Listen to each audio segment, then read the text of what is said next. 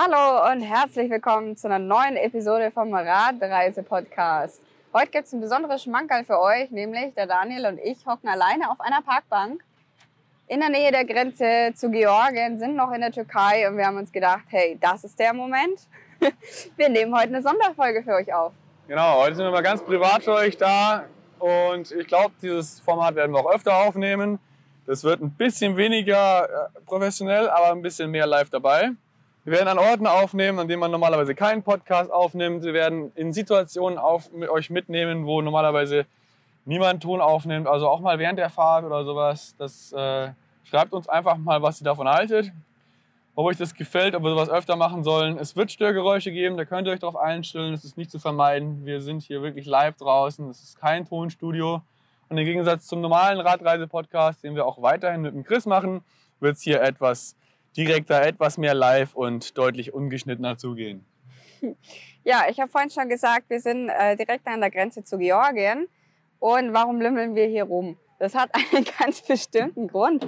Nämlich wir warten auf die Ergebnisse von unserem PCR-Test. Denn nur mit einem negativen Ergebnis kommt man rein nach Georgien. Und äh, wir waren ganz schlau, haben uns hier bei einem kleinen Örtchen äh, ins Krankenhaus haben wir quasi äh, einen Termin gemacht, haben den Test gemacht. Das war unser erster Test überhaupt, haben wir auch festgestellt, bei den zwei Jahren fast schon, die wir unterwegs sind auf unserer Fahrradweltreise, weil wir immer so ein Schwein gehabt haben, dass die Grenzen entweder aufgemacht haben oder gar kein PCR-Test verlangt worden ist. Ja, das ist uns heute irgendwie klar geworden, während wir andere Radreisende getroffen haben bei dem Krankenhaus, haben die so zu uns gemeint, ja, bisher war das ja immer gar kein Problem mit den ganzen PCR-Tests PCR zuvor. dann habe ich sie angeguckt und er hat zum ersten Mal darüber nachgedacht, uh, stimmt, äh, hm. das hätte ja auch anders laufen können. Da habe ich gesagt, ah, das ist unser erster PCR-Test. Dann haben wir uns angeguckt, ja, wie, wie geht das denn? Wir sind ja schon seit neun Monaten in der Türkei. Und damals, als wir aus Deutschland, sind. ja, los sind. Da hat ja. man das alles gar nicht gebraucht. Da war das noch so PCR-Test. Hm, was ist das? Das war noch ganz mit Kinderschuhen. Und jetzt gibt es ja hier schon Selbsttests, die Leute selber machen können und was weiß ich nicht alles. Das hat uns damals alles gar nicht betroffen. Und umso interessanter war die äh, Erlebnis heute für uns, als wir das da, da gemacht haben. Da fummelte dann jemand mit einem 15 cm langen Stäbchen äh, in deiner Nase rum und fährt dann wirklich so hinten um die Ecke und es kitzelt. Und ich habe mir richtig Mühe geben müssen, dass ich dem Doktor jetzt nicht voll ins Gesicht niese. Ähm, es hat dann auch noch eine Viertelstunde hinterher gekribbelt, es hat nicht aufgehört. Ich ja. weiß nicht, habt ihr sowas schon mal gehabt? Wie, wie war eure Erfahrung? Also für uns ganz schön schrecklich. Ich fand es auch ein bisschen gruselig, weil ich habe festgestellt, dass der Arzt mit dem Stäbchen, also die gleiche Seite, die in meinem Mund reingebohrt hat, ist auch irgendwie in meiner Nase gesteckt. Das war genau die gleiche Seite. Es war irgendwie ein bisschen kreislig. Aber naja, der Arzt denkt man sich, wird schon wissen, was er macht. Jetzt müssen wir den ganzen Tag aufs Ergebnis warten und bibbern, dass wir auch morgen reinkommen. Die haben uns extra im Krankenhaus noch gefragt, wann wir denn die Grenze überqueren wollen. Und dann haben wir gesagt, ja, wenn es so spät wird, bis die Ergebnisse da sind, dann machen wir halt erst morgen. Und ich glaube, die schreiben dann tatsächlich auch eine andere Uhrzeit drauf, weil der Test muss nämlich 72 Stunden lang äh, her sein. Wenn er länger ist, dann musst du einen neuen Test machen. 72 Stunden her sein. Er darf maximal 72 Stunden alt sein. ja, ist doch das, ja. was ich meine. ja, genau. Äh, ja, voll. Und äh, er hat uns dann noch gefragt, so, wann wollen wir denn drüber? Ich habe gar nicht gewusst, dass es eine Rolle spielt. Also ja, damit sie auch die richtige Uhrzeit auf das Ding da draufschreiben. Und dann ist mir erst klar geworden, dass sie es halt so hinschreiben, dass es für uns dann auch passt. In Deutschland wäre das, glaube ich, ein bisschen anders gelaufen. Ich weiß nicht, welcher Punkt der ausschlaggebend ist, aber ich schätze mal, der Moment, wo er mir mit dem Röhrchen in den Hals fährt, ist der Moment, der die Uhrzeit auf dem Test sozusagen steht. Und ja, hier wohl eher nicht. Ja, wir haben heute auch noch was festgestellt, und zwar, dass wir einfachen Unterhaltungen auf Türkisch schon so ein bisschen folgen können. Vorher war das immer so ein bisschen Rätselraten, okay, was sagt denn der Türke jetzt zu uns?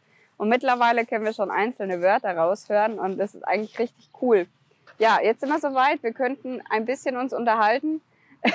Jetzt äh, müssen wir uns auf eine neue Sprache einstellen, Georgisch. Und das Interessante und Witzige daran ist, die haben auch ein ganz anderes Schriftbild. Also nicht die arabischen Zeichen oder dieses Alphabet, was wir kennen, sondern ein ganz komisches Geschnörkel. Also es wird nochmal eine ganze Umstellung für uns. Oh ja, ich habe schon auf der Karte geguckt. Ich wollte mal schauen, ah ja, wo ist die Stadt und wo ist die Stadt. Und jetzt muss ich jedes Mal erst bei Google Maps gucken, weil es dort in unseren Lettern steht. Und danach kann ich erst auf Osmand die, das, äh, ja, das, die, das, den passenden Ort dazu raussuchen, weil auf Osman ist es nämlich eine Landessprache. Und ja, das, das wird auch bestimmt eine ganz schön lustige Sache. Aber zur Route von Georgien werden wir euch in einer anderen Folge nochmal näher erzählen. Heute wollen wir mal ein bisschen beleuchten, was ist eigentlich so passiert jetzt hier äh, in der Türkei. Wie lief denn das Ganze ab? Wie sind wir überhaupt hierher gekommen? Und ja, äh, damals, äh, es war im September, sind wir über die Grenze gefahren von Bulgarien, Bulgarien von Svilengrad rüber Türkei-Edirne. Das war ein Autobahnabschnitt. Und wir haben vorher noch gelesen, es ist verboten für Fahrradfahrer, diesen Autobahnabschnitt zu nutzen. Und äh, der Grenzpolizist hat aber nur gelacht und hat nach unserer türkischen Fahne gefragt, die ja noch nicht da war. Und dann hat er gemeint, ah, ich lasse euch aber ohne Fahne nicht rein. Und davon, dass wir jetzt eine Autobahn nutzen mit dem Fahrrad, da war überhaupt nicht die Rede. Ja, hat er auch ziemlich ernst ge gesagt. Er hat uns ganz böse angeguckt, so ja. in aller Grenzpolizisten-Manier. Und er hat seinen, seinen tiefsten Grenzpolizistenblick ausgepackt. Und äh, ja, was soll man machen? Wir haben halt gelacht und gesagt, wir sind ja noch gar nicht in der Türkei, wo sollen wir denn die Flagge herhaben? Na, hat er gelacht gesagt, aber ihr versprecht mir, ihr macht das. Und ich gesagt, natürlich.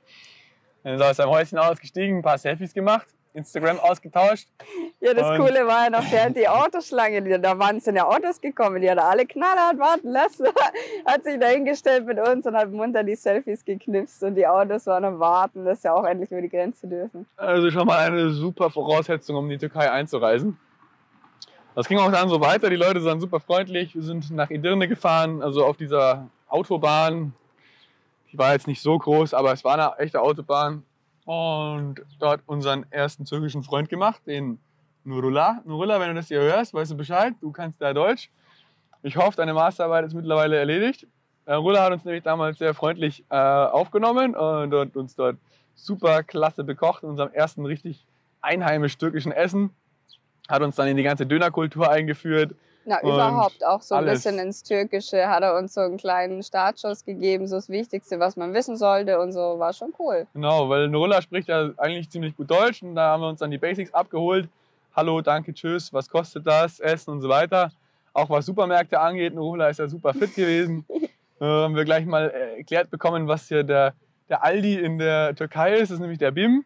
Und danach kommt der A101 und dann gibt es der Schock. Das sind so die örtlichen Supermärkte, die gibt es überall. Wer schon mal in Thailand war und den 7-Eleven kennt, so ähnlich ist der BIM auch. Es gibt ihn an jeder Straßenecke. Er ist vergleichsweise der günstigste, glaube ich, den es gibt.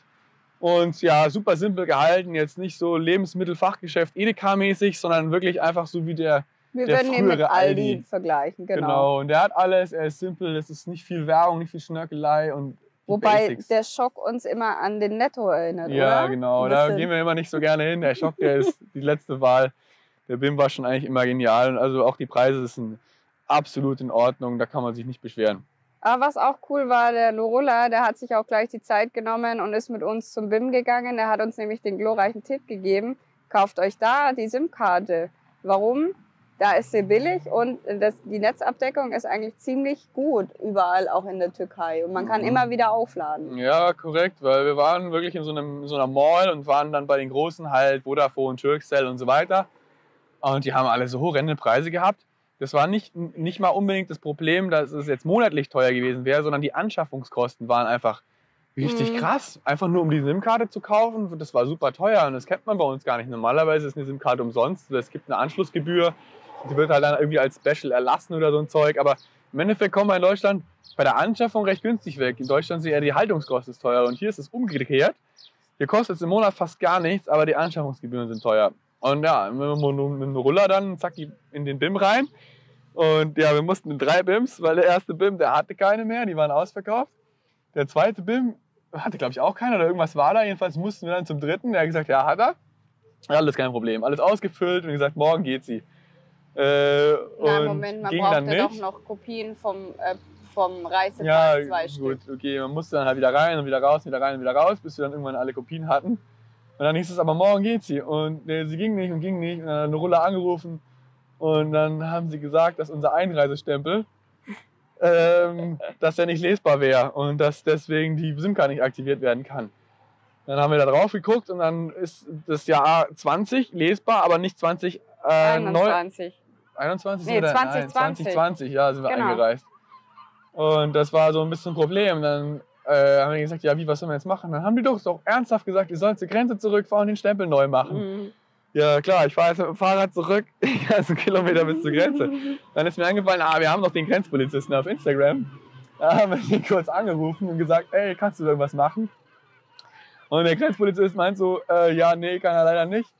Äh, weil, also eigentlich kann er schon, wir sollen vorbeikommen, hat er gesagt, er kann stempeln, aber er kann so aus der Ferne nichts machen. Und dann hat er gesagt, ach komm, wir können jetzt nicht alles wieder zurückfahren, den ganzen Aufriss machen, nur wegen der SIM-Karte. Hat dann Ruller gesagt, kein Problem.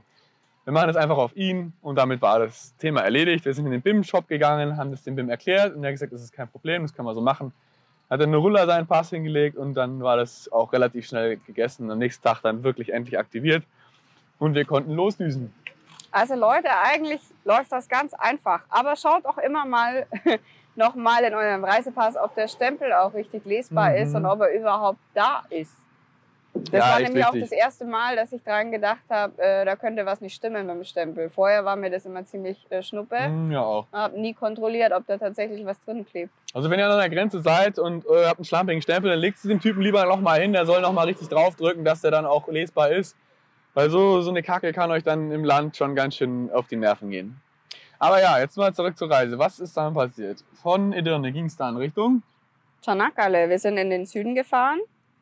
Ähm, aber vorher noch Uzun Köprü. Das war eigentlich ganz lustig, weil wir nämlich schon bevor wir in die Türkei eingereist sind, türkische Kontakte hatten. Und ähm, einer davon ist der Selçuk, der hat uns schon recht früh gefolgt auf Instagram und Facebook.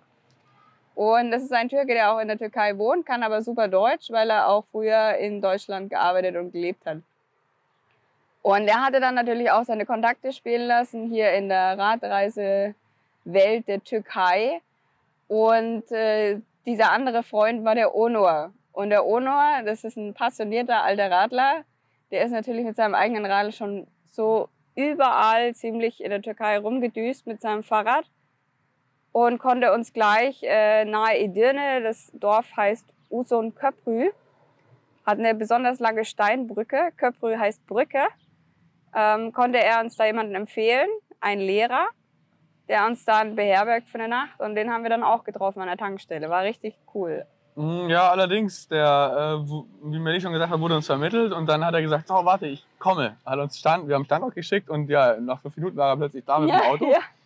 Sind ihm hinterhergefahren und wie es sich herausgestellt hat, war seine Oma oder so irgendwie, die hatte was und war dann im Krankenhaus. Ja. Kein Corona, irgendwas anderes. Und ja, das Haus von der Oma war dann frei. Und dann durften wir in dem Haus von der Oma äh, uns duschen und so und waschen. Das war richtig klasse.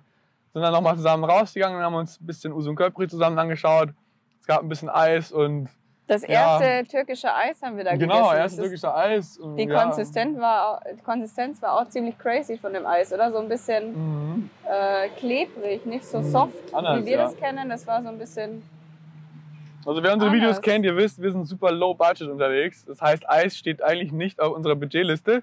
Deswegen hat uns das besonders gefreut, dass wir da mal was außerhalb unserer ausgetretenen ja, Pfade so uns bewegen, was ähm, mh, Dinge ausprobieren, sagen wir mal so, angeht. Und ja, war eigentlich total cool. Und dann sind wir von Usum Köprü weitergefahren. Ähm, ich glaube am nächsten Tag schon, weil es Mhm. war ja nur eine kleine Station. Mhm. Also es war mehr so Transit. Wieder ans Richtung Meer. Scharnakale, jawohl, ans Meer. Dort in Scharnakale sind wir auf den Troja Kulturpfad. Also da muss man erstmal übersetzen vom europäischen Teil der Türkei auf den asiatischen. Da fährt man mit einer Fähre rüber. Und dort hatten wir dann einen Host, den Firat. Der Firat war nicht zu Hause, hat aber Mhm. gesagt, ey, das ist hier irgendwie mein Ferienhaus oder so und da könnt ihr gerne hin. Ich habe da Nachbarn und die lassen euch rein, nehmen den Schlüssel und ihr könnt bleiben, solange ihr wollt. Da haben wir uns natürlich riesig drüber gefreut, weil zwischen Usum Göbri und dort war, glaube ich, eine Woche. Das heißt, wieder eine Woche lang ungeduscht im Zelt gelebt und dann oh, endlich diese Oase Firats Haus Ja. erreicht nach 100 Kilometern Up- und Downhill mit Gegenwind und einer fairen Oh, Fahrt. der Wind war ja mal sowas von heftig. Also wer da Fahrrad fahren sollte, der kann sich mal auf saftigen Gegenwind einstellen, wenn er Richtung Chanakale runterheizt. Weil der war schon, der hat schon ein bisschen ausgebremst. Wir wussten auch nicht, ob wir die Fähre noch erwischen oder nicht. Also haben wir richtig Gas gegeben an dem Tag. Ja, zehn Minuten haben es ausgemacht. Ich Mhm. hatte genau die richtige Zeit, um die Karte zu kaufen, die Räder einzuladen, nochmal schnell zurückzurennen zum BIM, ein bisschen was zu essen zu holen, um dann wirklich mit dem Gongschlag auf das Schiff zu kommen. Dann konnten wir die. Überfahrt nutzen. Es war eine Dreiviertelstunde, um dort was zu essen. Hm. Und äh, ja, dann quasi unsere Mittagspause aufs Schiff verlegt. Es war eigentlich schon Abend, ich glaube, es war 6 Uhr. Ja. Um dann auf der anderen Seite nochmal eineinhalb Stunden dran zu hängen, Nachtfahrt. Oh, ich hasse In, Nachtfahrten. ich weiß nicht mehr, wie das Dorf hieß. Ja, ach ja, wer das jetzt Ganze jetzt hier auch visuell nachvollziehen will, es gibt zum einen natürlich unsere YouTube-Videos und zum anderen auf unserer Webseite. Und wir packen es auch in die Show Notes äh, einen Link zu unserer Karte. Und auf dieser Karte könnt ihr genau sehen, wo wir lang gefahren sind. Aber Achtung, Hinweis: Die Karte benutzt natürlich nicht die Wege, die wir gefahren sind. Es ist jetzt eine, ein Nachbau auf Google Maps Basis. Also werden auch Autobahnen benutzt oder einfach irgendwelche großen Straßen und nicht die Straßen, die wir tatsächlich gefahren sind. Wer die, die wir tatsächlich gefahren sind, sehen will, da haben wir auch unsere GPX-Daten, die kann man sich angucken. Aber damit ihr jetzt halt nicht irgendwie anfangt, alles mitschreiben zu müssen, guckt einfach mal auf der Webseite oder in den Show Notes. Da ist schön visuell dargestellt, wo wir rumgedüst sind. Troja Kulturpfad. Wir sind nicht durch Troja gefahren, aber da fängt der Troja Kulturpfad tatsächlich an. In der Altstadt, glaube ich. Und wir haben immer mal wieder, sind wir auf diesen Kulturpfad gestoßen und haben dann quasi auch die archäologischen Grabungsstätten gesehen, die direkt neben dem, neben der Straße, kann man eigentlich sagen, konnte man direkt sich das anschauen, sich ein bisschen Zeit nehmen. Und ähm, da waren dann auch öfter tatsächlich Mitarbeiter, die dann richtig beschäftigt waren an den Ausgrabungen, die auch gesagt haben, oh, wenn irgendwas ist, die erklären es uns gerne. Ja, und dann haben wir bis Assos, sind wir immer mal wieder diesen Pfad gefolgt. Und Assos selber hatte ich dann so einen kleinen Sonnenstich, weil ich mir eingebildet habe, mal ohne Helm zu fahren. Und ich habe mich aber schon so dran gewöhnt, eigentlich mit Helm. Und der hat vorne so ein Sonnenvisier, der hält die Sonne mal ein bisschen ab. Und es war dann einfach zu viel. Also es war wirklich eigentlich erst Ende September rum, wo wir gefahren sind, aber trotzdem noch ziemlich warm. Und da habe ich mir halt so einen äh, kleinen Sonnenstich geholt. Deswegen habe ich dann auf die Fahrräder aufgepasst und der Daniel ist dann hochgelaufen, ähm, Assos, richtig Altstadt und hat sich dann nochmal richtig gegeben. Ja, das stimmt allerdings. Das war schon anstrengend, da den Kulturpfad zu fahren, weil da halt auch gar nichts ausgebaut ist. Ihr fahrt, wenn ihr es fahren wollt, auf landwirtschaftlichen Wegen, so Schotterpisten.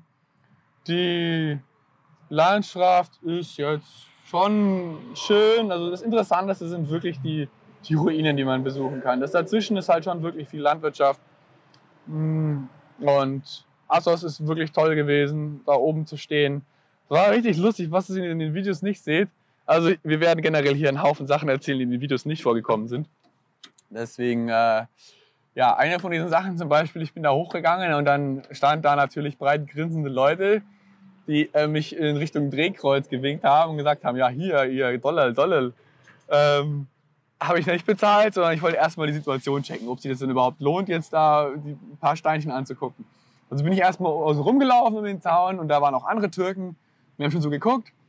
Bin ich da dazugegangen, habe ein paar Aussichtsfotos gemacht und ja, wie das dann so war, äh, sind die Türken da zu dem Zaun gegangen und der Zaun war schon total zusammengelatscht an einer Seite. So richtig, also richtig runter. Also da waren schon hunderte, hund, wenn, tausende Leute vor mir drüber gelaufen. Es war ein richtiger Trampelpfad und äh, die Leute haben auch Steine hingelegt, dass man besser über den Zaun drüber kommt. Das war ein, ein richtig vorbereiteter, ja, keine Ahnung, Hack da hinten rein. Und äh, die haben mir dann zugewunken, bin ich halt mitgegangen und dachte mir, ja gut, die können Türkisch, die werden schon wissen. Ich bin ja nur der doofe Turi. Äh, Ja, zum Schluss kann man immer noch sagen, habe ich nicht gewusst, keine Genau. Ahnung. exakt. Äh, ich nichts spreche Türkisch, ich äh, bin aus Italien. Ähm, jedenfalls bin ich dann da drüber gegangen, den hinterher und ja, dann war ich halt da drin. Ne? Und dann habe ich da ein paar Fotos gemacht und es war ganz schön, aber ganz ehrlich, Leute, also der Eintritt hätte sich jetzt nicht gelohnt. Die Aussicht hat man auch von der Seite.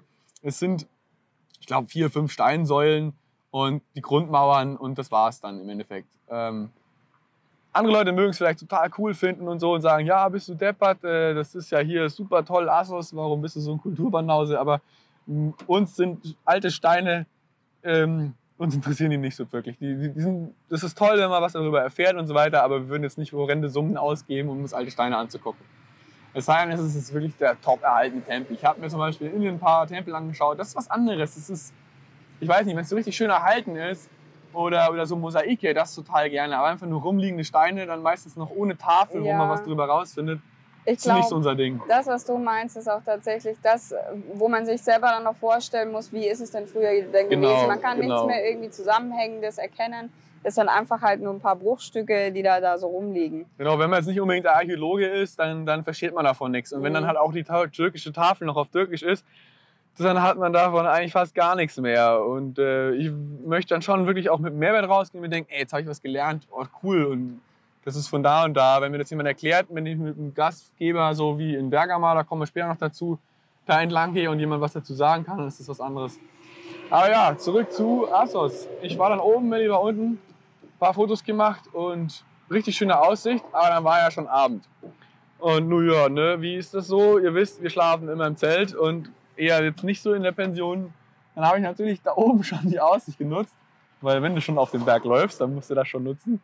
Und habe geguckt, wo können wir denn jetzt hier in der Nähe ein Zelt aufstellen. Habe dann schon was gesehen, so ungefähr, äh, aber muss man natürlich vor Ort noch checken. Runter zu Melli.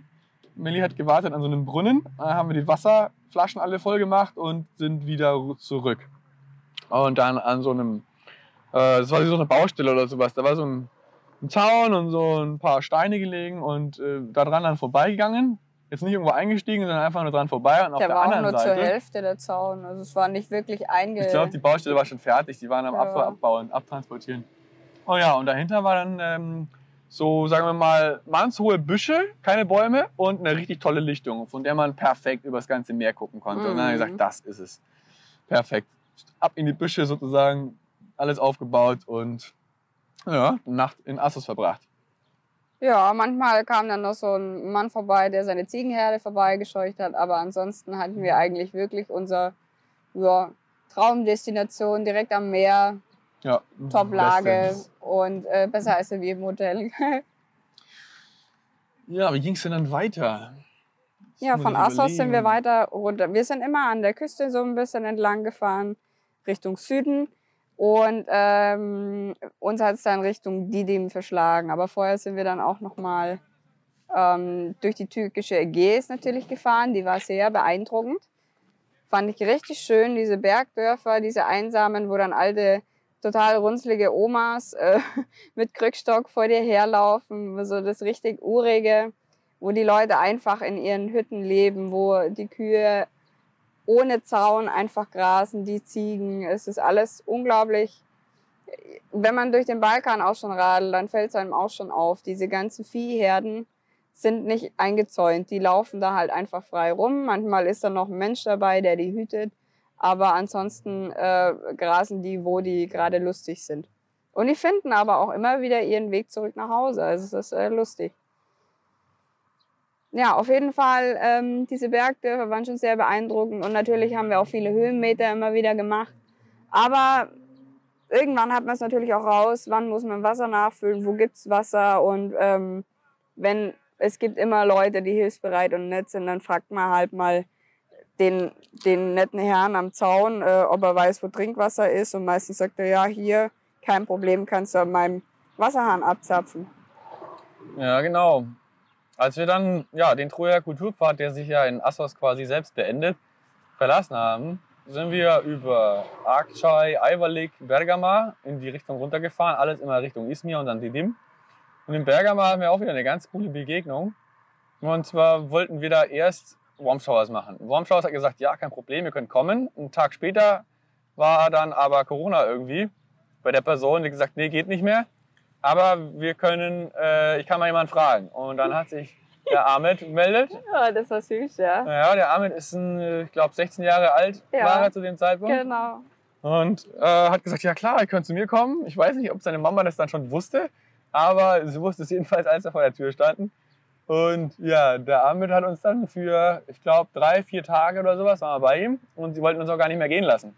Ja, es war lustig, weil es war eine ganz neue Situation für uns, dass unser Host, also unser Gastgeber, eigentlich noch gar nicht richtig erwachsen ist. Aber es war trotzdem wieder cool, weil der, der Ahmed, der geht ja auch noch zur Schule und er hatte zu dem Zeitpunkt ähm, Online-Lessons, weil ja Corona war und die Schulen nicht offen haben. Da ist er immer so im Halbschlaf auf der Couch gehängt und hat so halb mit halbem Ohr äh, seine Unterrichtsstunden äh, verfolgt. Aber ich glaube, richtig dabei war er auch nicht wirklich. Aber mit dem Ahmed haben wir Backgammon spielen gelernt, das heißt der Tabla. Und da habe ich tatsächlich auch Türkisch zählen gelernt. Und das Lustige war, der, der Ahmed wollte so ein bisschen Deutsch lernen. Das heißt, ich habe mit ihm so eins, zwei, drei, eins bis sechs gezählt. Und ähm, ja, auf der anderen Seite haben wir dann auch die türkischen Zahlen gelernt. Und das relativ früh war das dann schon drin, dass ich dann von eins bis 15 oder ja, bis 10 zählen konnte. Und äh, wenn du dann bei der 10 bist, musst du eigentlich nur wieder 10 plus 1, 10 plus 2. Also recht easy und dann kommt die 20. Hat recht viel Spaß gemacht. Und was auch richtig cool war, die Mama, die war so begeistert von uns, die hat natürlich hier ihre Kochskills ausgepackt und hat die coolsten Sachen für uns ge gekocht. Und da gab es selbstgemachtes Baklava und natürlich sehr viel Tee. Also Chai, wer in die Türkei kommt, nach jedem Essen Chai. Da wird sich erstmal hingehockt. Auch wenn du erstmal eintriffst, eine Stunde lang oder zwei wird Chai getrunken. Nach dem Essen wird auch nochmal Chai getrunken. Eigentlich zu jeder Gelegenheit wird Chai getrunken. und ähm, zu den Essen, was, was gab's alles? Also wir durften auch selber mitmachen. Was ganz bekanntes ist Mante. Das sind so Teigtaschen wie ähm, Ravioli, kann man sich das so ein bisschen vorstellen, mit äh, Fleisch drinnen. So ganz kleine. Ja, aber viel kleiner, also höchstens so groß wie, der, wie ein Daumennagel. Und das ist eine ziemlich langwierige Angelegenheit. Und deswegen hilft da die ganze Familie meistens mit, die vorzubereiten, weil das wirklich eine mühselige Arbeit ist. Über Stunden. Hm, da haben wir auch mitgemacht. Ja. Gibt's auch alles in unseren Videos. Und diese Mante, die isst man dann mit einer Joghurtsoße und ein bisschen Biber. Chili. Chili obendrauf, ja. Schmeckt wirklich super. Und äh, man muss allerdings sagen, also die hausgemachten Mante sind die echten Mante. Ja. Wir haben die Dinger danach nochmal gekauft im BIM. Die sind jetzt schon nicht schlecht, aber also verglichen Ja, mit dem, was wir da Welten. gemacht haben, das sind Welten.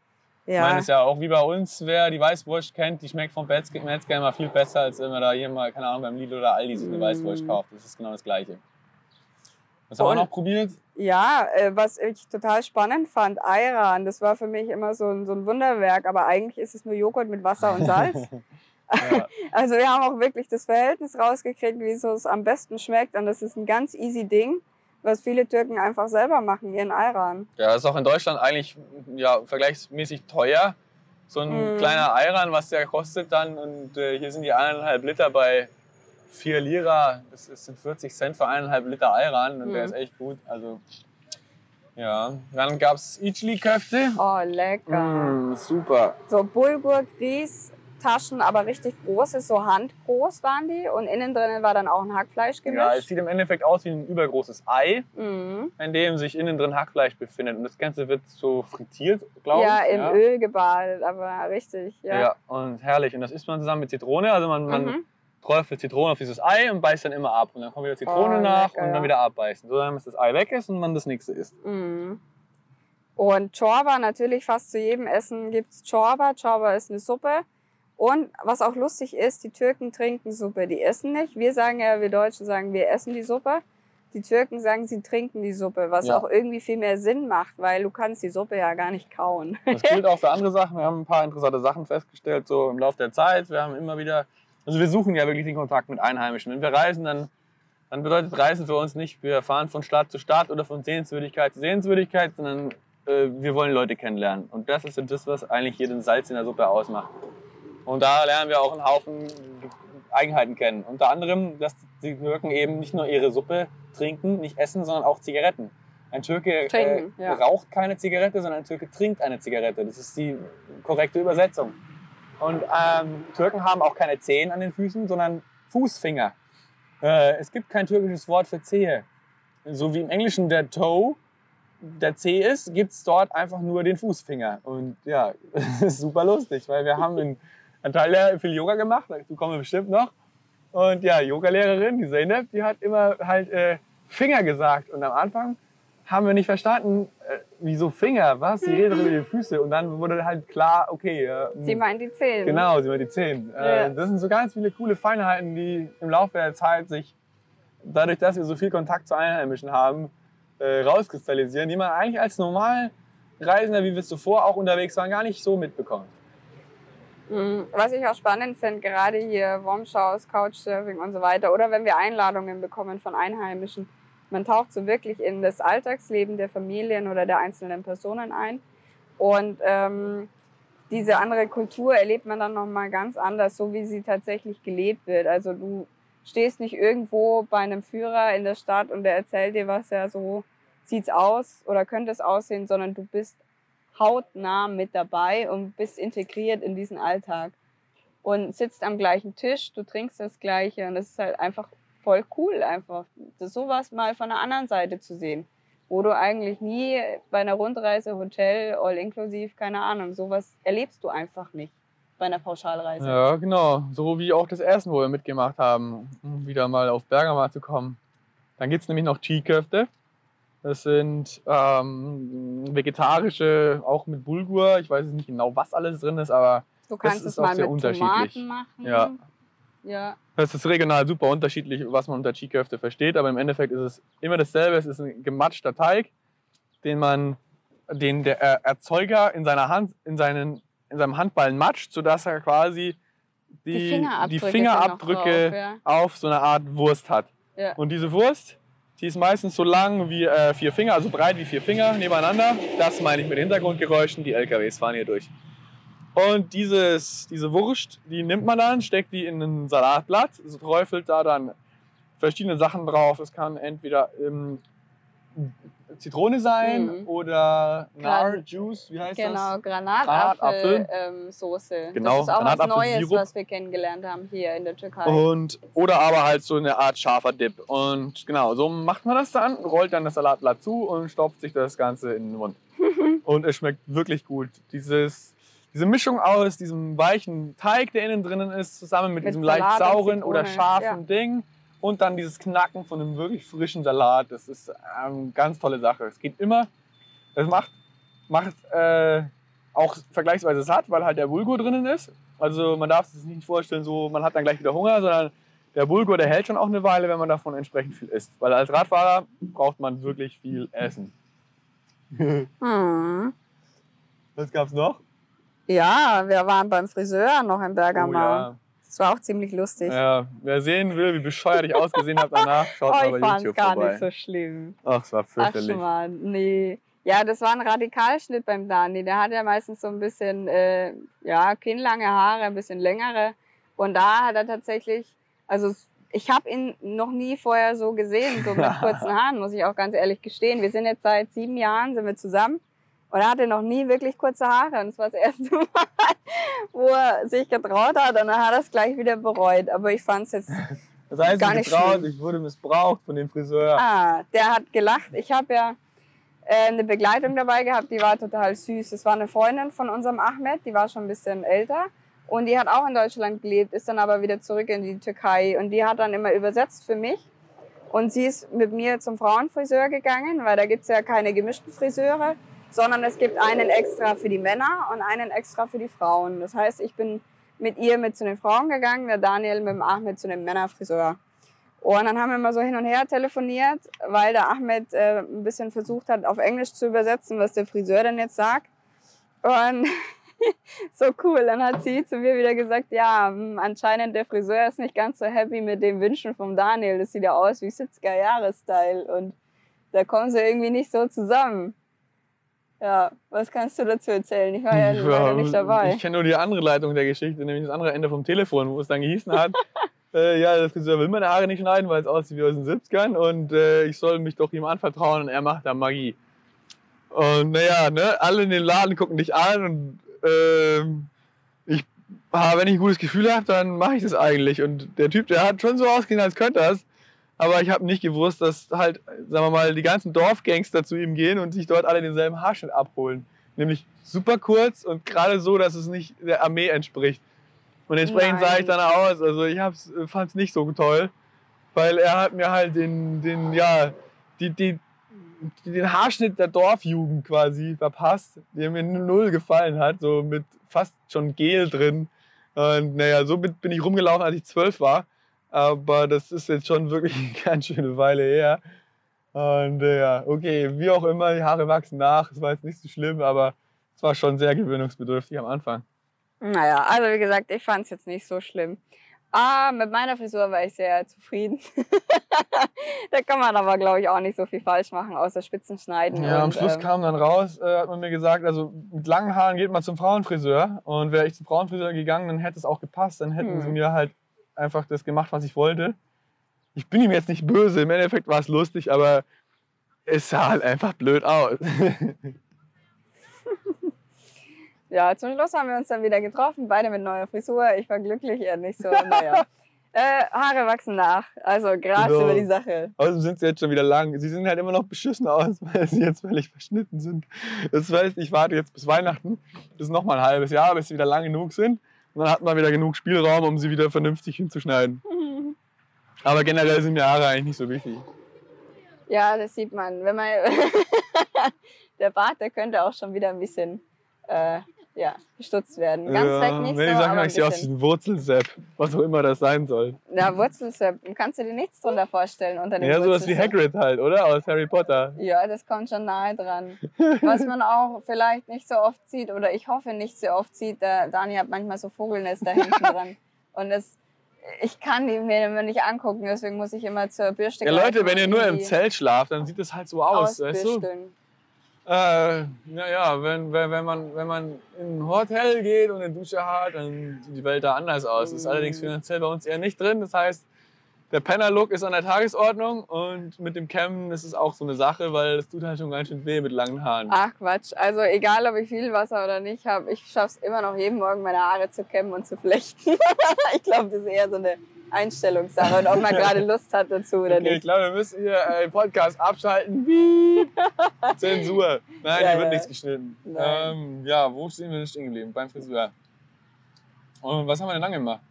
Na, dann sind wir nach ähm, Izmir geradelt und da haben wir dann auch einen, eine Einladung sogar bekommen vom Tala. Der war richtig lieb. Ein bisschen außerhalb von Izmir hat er gewohnt und der fährt eigentlich Rennrad. Den haben wir dann in Izmir selber in einem Café getroffen. Da hat er uns dann abgeholt. Dann ist er mit uns zu dem Glockenturm. Das ist ein ziemlich berühmter Turm in Izmir gefahren. Und dann anschließend zu ihm nach Hause. Dann haben wir so ein bisschen entspannt, hatten einen schönen Abend zusammen und ja, am nächsten Tag sind wir dann auch noch mal in die Stadt und haben dann den Onur getroffen. Es ist ein alter Studienkollege von uns, den wir aus Rosenheim noch kannten. Es war richtig cool, den mal in der Türkei zu treffen, weil wir ihn ja nur aus Rosenheim kannten. Ja, der gute Onur, der war Erasmus-Student und ist aus Izmir damals nach Rosenheim gekommen und hat zufällig in derselben WG gewohnt wie meine ganzen Kollegen und ich quasi in der Nachbar-WG und da haben wir uns dann regelmäßig getroffen und ihn in die deutsche Bierkultur eingeführt, Ja. was ihm sehr gefallen hat. Wirklich.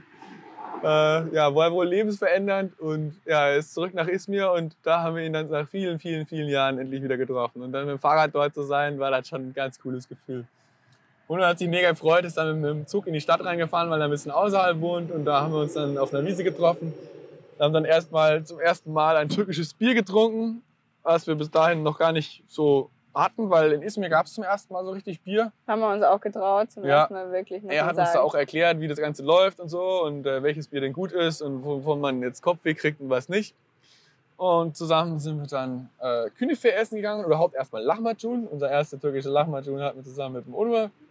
Er hat ja. uns da auch wieder alles erklärt, wie das denn jetzt geht, was man wo reinwickelt und wann die Zitrone kommt. Und äh, als wir dann den drin hatten, hat er gesagt, so jetzt gibt's Nachspeise, Leute. Wow, jetzt geht's aber die los. war ja und hammergeil. dann gab's Ja. Künefe. Und- Und Künefe ist schon sehr speziell. Künefe ist eigentlich ein Käsekuchen, aber nicht der Käsekuchen, den man aus Deutschland kennt. Äh, da ist wirklich Käse drinnen. Und es ist heiß gemacht und oben drüber nochmal wie so ja, ganz feine Nüdelchen oben drauf. Und ich glaube, es ist sogar nochmal Zuckerwasser, was man irgendwie anbrennt. Das ist nochmal so der bestimmte Kick, der dann hinterher diesen Käsekuchenjagd. Das ist schon äh, ein, ein ja, sehr also du musst das ja schon schichtweise erklären. Also unten befindet sich in einem Förmchen erstmal riesiger Käse. Ich weiß nicht welcher Art Käse, aber es ist definitiv Käse. Obendrauf dann diese nudelartigen, winz, also winzige, super feine Nudeln. Das sind ja ein bisschen dicker als Haare. Und das Ganze wird aufgefüllt mit einer Art Zuckersirup und dann gebacken. Und das Zeug kann man sowohl beim BIM im Supermarkt kaufen, tiefgefroren, aber als auch in einem richtigen Restaurant essen. Wir haben beides ausprobiert und es sind wirklich Welten dazwischen. Das im Supermarkt, das kommt da niemals hin, weil man auch diesen Zuckersirup selber gar nicht so hinkriegt, wie die das im, Supermarkt, im, im, im Restaurant machen. Der Rest ist, glaube ich, ziemlich ähnlich, aber es steht und fällt, glaube ich, alles mit diesem Zuckersirup. Weil der muss halt einfach stimmen. Und wenn der nicht stimmt, dann funktioniert das ganze System nicht. Und es wurde dann geliefert und wir sitzen da und waren eigentlich schon satt vom Lamatun. Und dann sagt der Onur, grinst uns Ja. an und sagt, hier, guck mal da. Da kommt noch was. Ähm, und jeder hatte einen. Ne? Und das, äh, es hätte einer für zwei Personen gereicht. Ja, ich glaube, man hätte sogar zu dritt an so einem Schälchen Das ist essen ja können. Wahnsinn. Es Und- ist Käse. Käse macht satt. Ja, es ist äh, ein, ein ja, süßer Ofencast sozusagen. Mhm. Dann haben wir da reingeschnitten und dann mit der Gabel das angehoben und es zieht so richtig Fäden und es schmeckt so gut. Aber Leute, so ein, so ein Kühnefee, der bremst euch aus. Wenn ihr davor so richtig energiegeladen seid und ihr wollt irgendwas machen und ihr erst ein Kühnefee, dann war es das erstmal. Das heißt, ihr setzt euch erstmal irgendwo hin und dann müsst ihr schwer atmen oder euch auf euren Stock stützen. Und ein Und Bier dann fühlt trinken ihr euch ja richtig alt plötzlich und so ein Kühnefee, der, der bremst so richtig. Auf jeden Fall, der Onur hat uns dann mitgenommen in eine richtige Kultkneipe in Izmir. Die ist so richtig äh, bekannt, auch bei, bei vielen Reisenden, glaube ich, weil die ist schon sehr ausgeschmückt. Also man sieht überall so Kennzeichen von unterschiedlichen Ländern an den Wänden und so ein paar Sachen, die so ein bisschen kultig sind. Was hat man da noch? Ein riesiger Einmachgläser mit äh, irgendwas drinnen zu essen. Ich weiß nicht. Sah auf jeden Fall richtig cool aus, abgefahren. So ein bisschen Irish Pub Atmosphäre. Ja, Und da hast du ein Weißbier, glaube ich, getrunken, kann es sein? Ja, das war das erste und einzige Mal, weil Uno, Uno hatte richtig Spendierhosen an. Uno hat gesagt, so jetzt Leute, jetzt aber. Ihr kommt ein einziges Mal hierher mit dem Fahrrad und wir werden uns wahrscheinlich nicht mehr sehen in nächster Zeit.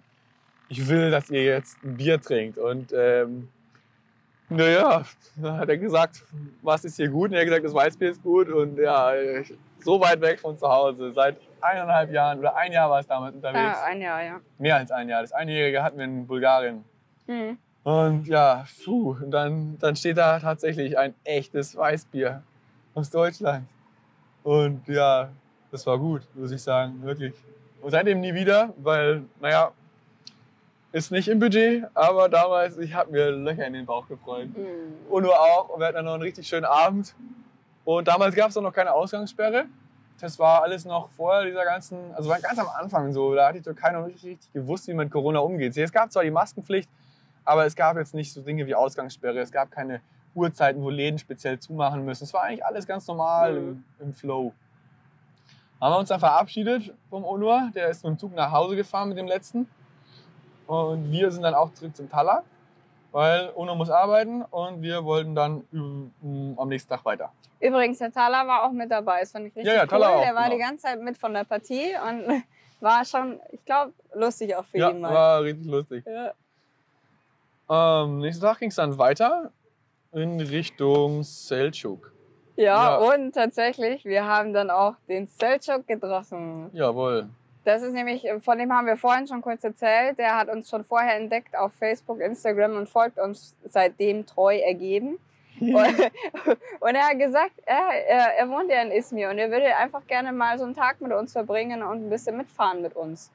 Und dann haben wir uns mit dem ähm, getroffen, mit dem Selçuk. Und er hatte auch gleich noch einen äh, jüngeren Kerl mit, gleich, der, der Ja, auch der mit war dem Fahrrad aus Versehen gefahren dabei. Ge- Den Das wussten, wir, das wussten wir aber nicht, dass der gar nicht eingeplant war. Das war der Kadir. Ja. Den hat er einfach zufällig getroffen und hat gesagt, hier, ey, siehst du die zwei da vorne?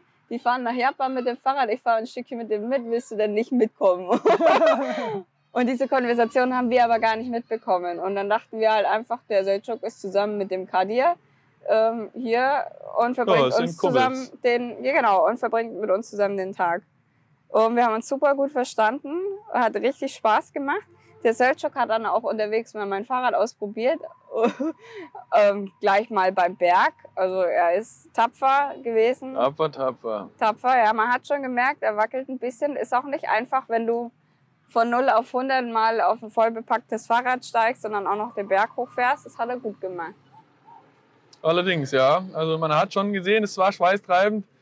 Äh, Selçuk, wenn du das hörst, alle Achtung, Mann. Also wirklich nicht schlecht, der Specht. ja, hat er cool gemacht. Und ja, was haben wir denn dann gemacht? Also wir sind zusammen mit den zwei im Viererpack dann Richtung Selçuk gedüst. Ich glaube, ab der Hälfte, wie war denn das? Ja genau, ab der Hälfte haben wir ja äh, Schicht im Schach gemacht, haben gezeltet und Selçuk und Katja sind wieder heimgefahren. Mit dem Zug sind die dann wieder Richtung Izmir Genau. zurückgefahren. Und wir sind am nächsten Tag weiter und waren dann in Selçuk. Und äh, ja, Das Sel- hat dem Selchuk so gut gefallen, dass er gesagt hat, ah, er fährt einfach nochmal mit dem Fahrrad. ja, er ist dann mit dem Zug nach Selçuk gefahren und wir haben uns Genau. dort wieder getroffen. Genau. Haben dann zusammen Syringer angeschaut. Und da haben wir auch den Onur, den zweiten Onur, den passionierten Genau. Radler getroffen. Den haben wir vorhin schon erwähnt. Der war auf Facebook auch schon vorher bei uns. Und der hat wirklich ganz schön viel von der Türkei gesehen. Und all seine ganzen Tipps, die er so auf Lager hatte, die hat er uns gegeben. Da haben wir uns äh, eine Weile darüber unterhalten und die sind dann alle in unsere folgende Route, die jetzt alle dann erzählt wird, mit eingeflossen. Und natürlich dann auch entsprechend in unseren GPX-Daten, die ihr auf der Webseite angucken könnt, wenn jemand sowas mal nachfahren will. Die Route ab Selçuk, wirklich mit den UNRWA-Reisedaten sind der Wahnsinn. Also wir haben so tolle Sachen gesehen. Der hat so viel von der Türkei einfach, so viel Know-how uns mitgegeben, die es wir nachgefahren sind. Auf so vielen Geheimwegen, die wir einfach total links hätten liegen lassen. Wenn man nach Osman oder nach Google fährt, kriegt man das einfach nicht mit. Mm. Und das hat richtig unsere Reise bereichert. Ja. Ich glaube, bis Antalya ging das. Aber Antalya hat er sich dann nicht mehr so ausgekannt. Das war dann wieder unser Mist gewachsen. Aber bis dorthin war wirklich top. Ja, dann haben wir ähm, auf dem Dach übernachtet von einem Freund vom Onur. Das war auch ziemlich lustig, weil wir, ähm, ja, Dachcamping hat so ein paar gewisse Vorzüge auch. Man hat einen richtig guten Ausblick. Der hatte sogar eine Toilette oben drin. Ja, das stimmt. Und wir haben dann einfach ein Barbecue abends den Grill angeschmissen und der Selchuk war dann natürlich auch noch dabei und er hat gesagt, ah ja, jetzt ist eh schon zu spät, jetzt nach Hause fahren ist auch irgendwie doof. Und dann hat er dann von dem Kumpel ein Zelt gestellt bekommen und hat dann die Nacht mit uns oben auf dem Häuserdach verbracht. Ja, Thema Wildzelten. Also wir haben ja mal ein Video dazu gemacht. Und wie ihr wisst, mit Hotels haben wir es nicht so. Deswegen Urban Camping. Da haben wir auch, oder wollen wir auch auf jeden Fall noch was dazu bringen. Wie schafft man es denn eigentlich jetzt halt so in der Stadt was zu finden? Wir haben jetzt hier denselben Fall. Wir sind in Arhavi. Und ähm, wie findet man denn jetzt in einer Stadt wie Antalya oder Arhavi oder sonst wo oder keine Ahnung in München einen Zeltplatz innerhalb der Stadt, ohne dabei irgendwie ja, jemandem auf den Sack zu gehen oder direkt neben der Straße. Und das war da auch wieder ganz interessant, weil diesmal hatten wir ja Glück, es hat uns jemand eingeladen auf sein Hausdach. Aber solche Sachen genau so, wenn ihr da irgendwie was sucht, dann fragt einfach mal die Leute. Fragt die Leute, ob es irgendwo die Möglichkeit gibt, auf irgendeinem Hausdach zu schlafen. Meistens ist das überhaupt gar kein Problem. Unter Brücken bietet sich auch immer total gut an. Das muss man natürlich im Einzelfall abwägen. Es ist nicht generell gut. Ähm, man muss halt schauen, ob sich da Obdachlose rumtreiben und man will ja auch nachts nicht irgendwie überrascht werden, dass da jetzt jeden Tag einer schläft und man dann quasi in seine Privatsphäre eindringt, weil das halt sein Sofa ist und du direkt danach neben schläfst. Deswegen da immer ein bisschen gucken, aber mit ein bisschen Menschenverstand findet man eigentlich in jeder Stadt irgendwo was, wo man gut bleiben kann. Hier in Harvey haben wir es so gemacht, äh, wir waren Der vorhin beim Krankenhaus, haben unseren PCR-Test gemacht und direkt vor dem Krankenhaus ist eine, so eine Grünzeile, die ist eigentlich echt ganz schön mit so einem kleinen Tisch und so weiter. Und wenn wir nichts anderes finden würden, dann wären wir da hingegangen. Aber einfach beim Krankenhaus fragen, sowas ist in der Regel eigentlich nie ein Problem. Du willst ja jetzt da keinen Campingurlaub machen, du möchtest ja nur eine Nacht schlafen. Und nachdem du dich ja nicht irgendwie aufführst oder sowas oder Party schmeißt, ist es eigentlich nie ein Problem. Aber jetzt haben wir sogar was Besseres gefunden und zwar hier direkt am Strand. Da gehen wir wahrscheinlich hin, da sind so ein paar kleine Häuschen und so ein, ja, so ein Strandstück und das ist eigentlich ideal. Und da sind wir auch nicht in der Stadt, wo der Muezzin so schreit, weil, das muss man auch sagen, in muslimischen Ländern, Leute, nehmt euch Ohrenstöpsel mit. Wenn ihr das nicht gewohnt seid am Anfang, ist es richtig hart. Mit der Zeit gewöhnt man sich dran. Wir sind jetzt neun Monate hier. Mittlerweile wachen wir nachts nicht mehr auf. Aber wenn man da so als, als ja, Newcomer in ein muslimisches Land geht, dann kann es eigentlich schon ganz schön aus dem Bett blasen, wenn man es einfach nicht gewohnt ist, dass ja, in der Nacht halt so ein Hornlautsprecher dir das Trommelfell aus dem Kopf hämmert. Aber was cool ist in so einer Moschee, man findet immer Wasser zum Trinken. Man muss es natürlich vorher probieren, Weil ähm, das ist immer so eine kleine Sitzgruppe für die Gläubigen, die sich dann vor dem Gebet waschen, die Hände und Füße und auch das Gesicht. Und ähm, da kann man sich immer gut mit Trinkwasser versorgen. Und dann ist auch ähm, oft eine Toilette mit dabei. Also wenn ihr mal müsst oder sowas. Und äh, vielleicht eine lange Hose schnell drüber ziehen, wenn ihr jetzt äh, mit kurzer Short unterwegs sein solltet. Das ähm, ja, empfiehlt sich halt einfach. Ja, also für Frauen auf alle Fälle in der Türkei. Also Männer können auch kurze Hosen tragen, das ist nicht so das Problem, sieht man öfter. Ja. Gerade auch unter Radlern, die haben eigentlich alle kurze Hosen, das ist völlig normal. Aber gerade als Frau und so, wenn man sich bei religiösen Sachen aufhält, dann schon Ja. immer lieber mal kurz die lange Hose anziehen. Wenn man da so eine Leinenhose beim Fahrrad dabei hat, die man immer, wenn man absteigt, kurz anzieht. Während dem Radeln ist es verständlich, dass man nicht mit der langen Hose fahren kann oder will, weil es einfach viel zu heiß ist. Aber wenn man jetzt halt irgendwo besonders reinfährt in die Innenstadt oder so Sightseeing macht, dann dann doch lieber. Wo waren wir denn jetzt schon wieder? Wir sind abgeschwiffen. abgeschwiffen, Wir waren beim. Wildcamping. Na, wir waren noch in Selçuk. Und Ah ja, Selçuk beim Hausdachzelten. mit äh, Selçuk in Mit Selçuk. Selçuk in Selçuk. Ja, das haben wir dann gemacht. An dem Tag sind wir äh, mit dem Fahrrad angereist. Das heißt, da waren wir auch ziemlich müde. Haben uns dann schnell in die Falle gehauen. Nachts wurde es da auch schon immer noch ziemlich kühl. Um dann am nächsten Tag unsere Fahrräder endlich mal stehen zu lassen. Und dann sind wir zusammen mit dem Bus nach Selçuk hochgefahren. Nach Şirince. Der Şirince ist ein kleines Bergdorf. Şirince heißt sowas wie lieblich oder Das Niedliche. das Niedliche, ja. Und so ist es auch. Es ist ein super süßes kleines Bergdorf. Ähm, schon ziemlich touristisch, auf jeden Fall. Aber man wird nicht in den Laden gezerrt, wie man das jetzt so manchmal kennt vom Bazar. So, ey, kauf bei mir und der andere nein, bei mir.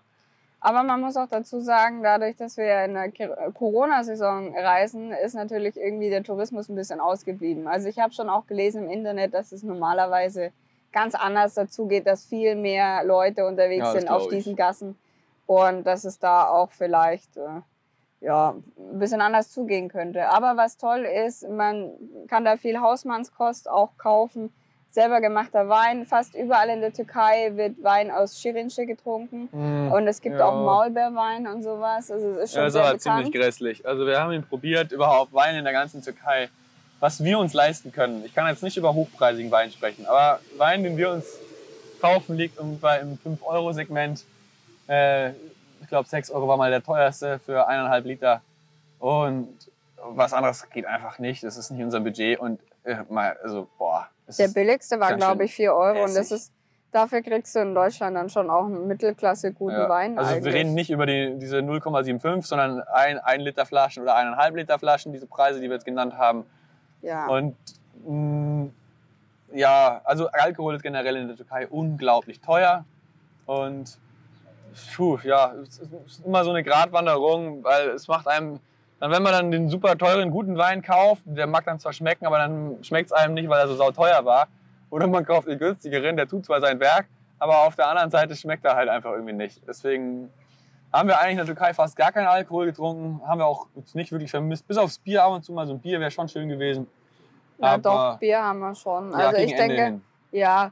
Deswegen ist auch gerade jetzt so ein bisschen die Vorfreude groß, weil wir schon gehört haben, Georgien, da kann man wieder richtig Bier trinken und das Bier vermissen wir halt schon, schon ein Das bisschen. Würde ich schon ehrlicherweise zugeben. Wir waren jetzt neun Monate fast alkoholmäßig abstinent. Wir haben immer mal wieder was getrunken, aber nicht vergleichbar jetzt irgendwie wie mit Deutschland, dass man halt abends mal sein Feierabendbier trinkt. Jetzt machen wir ja gerade eine Ausnahme, haben wir schon genau. gesagt, weil wir auf den Test warten und das war die ein- logische ein Bierchen Schlussfolgerung, dass wir jetzt einfach mal unseren Aber auch Unser Ende horrend feiern. teuer. Also ein normaler Supermarkt kostet dann der halbe Liter 1,50 Euro. Und wenn man sich das mal so hochrechnet auf einen Kasten mit 20 Flaschen, was da die Leute bezahlen, das ist ja Wahnsinn. Uns kostet der Kasten 15 Euro ohne Pfand. So vom, vom guten Bier. Und ja, ist schon heftig. Aber das sind die Steuern, hat man uns gesagt. Früher war das auch anders. Früher haben die Leute viel Raki getrunken. Früher war das alles viel lustiger hier sozusagen. Da haben sich die Einheimischen schon sehr beschwert, dass die Steuern so angezogen haben. Was wir nicht verstehen, dass die Zigarettensteuern nicht an, oder wenig angehoben wurden, aber die Alkoholsteuer extremst. Und das bezieht sich jetzt nicht nur auf Alkohol, sondern auch auf Autos. Autos haben einen, eigentlich einen Wertverlust erfahren sollen, wenn man einen Gebrauchtwagen kauft und man verkauft ihn fünf Jahre später wieder, sollte er eigentlich billiger sein, ist er nicht geworden. Gebrauchtautos sind im Wert extremst gestiegen, was auch den Einheimischen zu schaffen macht. Und auch was Elektronik angeht, Handys. Also da hat sich der total einiges getan. Lebenshaltungskosten so sind ein bisschen gestiegen, aber vergleichsweise gleich geblieben, hat man uns gesagt. So. Also ohne jetzt werten zu sein, aber es ist schon äh, recht deutlich von vielen Seiten gewesen, dass es mit der derzeitigen Politik ein bisschen einhergeht. Genau, wir wollen hier politisch, äh, wir sagen nur, was wir erlebt haben. Wir wollen hier keine politische Meinung bilden, wir wollen keine Position beziehen. Wir berichten, was Leute uns sagen und geben euch das wieder. Was ihr daraus macht, vielleicht euch überlassen. Es ist hier keine Anleitung, was man nachmachen soll oder was man glauben soll. Das ist äh, eure Sache, was ihr aus diesem Podcast macht, wenn ihr euch den anhört. Wir sagen einfach nur, was uns gesagt wurde und enthalten uns jeglicher Wertung. Wieder zurück. Wo waren wir stehen geblieben? Ich weiß es gar nicht mehr so richtig. Äh, ich glaube, ja, Shirinje. Hm. Aber nach dem Blick auf die Uhr Genau. würde ich Wir schon haben mal jetzt schon eine sagen, Stunde. ja, war das schon ziemlich viel, ein guter Einblick in die Türkei, unsere ersten Wochen. Mhm, Genau. Und wir haben es ja jetzt bis Shirinje geschafft. Das heißt, so Höhe Izmir sind wir jetzt gerade. In den nächsten Folgen, in denen wir euch berichten werden, geht es weiter von Izmir äh, nach Kushadasi, über Didim, Bodrum, Marmaris. Also wir wirklich die Creme Türkische de la Creme der, ja. der türkischen Küsten. Super schönes Wasser, tolles Wetter. Nach Fethiye, da ist ja dann, hat uns das Ereignis mit dem Erdbeben in Izmir erreicht. Wir haben es ein bisschen gespürt, aber es ist zum Glück nichts passiert. Dann sind wir weiter über Kasch, Kema nach Antalya. Dann geht es, grob gesagt, über Kappadokien weiter bis äh, nach Südostanatolien, über Gaziantep, wo wir ganz viel tolles Essen probiert haben. Batman, der Wannsee. Na, überhaupt. An ja. die Grenze vom Irak, an die Grenze von Iran, an die Grenze von Armenien, bis wir hier oben über Kars, über, das, über den kleinen Kaukasus bis nach Hoppa fahren. All diese ganze Route, die erzählen wir euch in den nächsten Folgen. Jetzt gibt es noch ein bisschen was zum Aktuellen, was heute noch so passieren wird. Und ähm, ja, wo sind wir jetzt gerade? Haben wir schon gesagt. In Wir haben schon Harvey. gesagt, wir sind in Arhavi. Das ist äh, ungefähr wie viel Kilometer? Ich glaube 32 Kilometer Genau. entfernt von Batumi. Exakt. Also Georgien, das nächste Örtchen, was wir ansteuern, hoffentlich morgen. Wie gesagt, wir warten noch auf unseren Test heute Abend in ein paar Stunden. Wie viel Ja, Uhr haben jetzt wir ist denn? aktuell halb fünf. Um acht haben sie gesagt, gibt es einen Ah. Test. Ich schätze mal, dass wir um sieben Uhr dort sind und das Ja. mal anschauen. Jetzt buchen wir uns noch ein bisschen was zum Abendessen und dann geht es morgen die 32 Kilometer mit einem hoffentlich negativen Test. Ich meine, uns geht's gut, also der kann ja nur negativ sein. Richtung Grenze. Und wir haben äh, heute Morgen am Hospital und an der Bank zwei Lichtensteiner getroffen. Da wäre es auch cool, wenn wir uns nochmal mit denen austauschen können.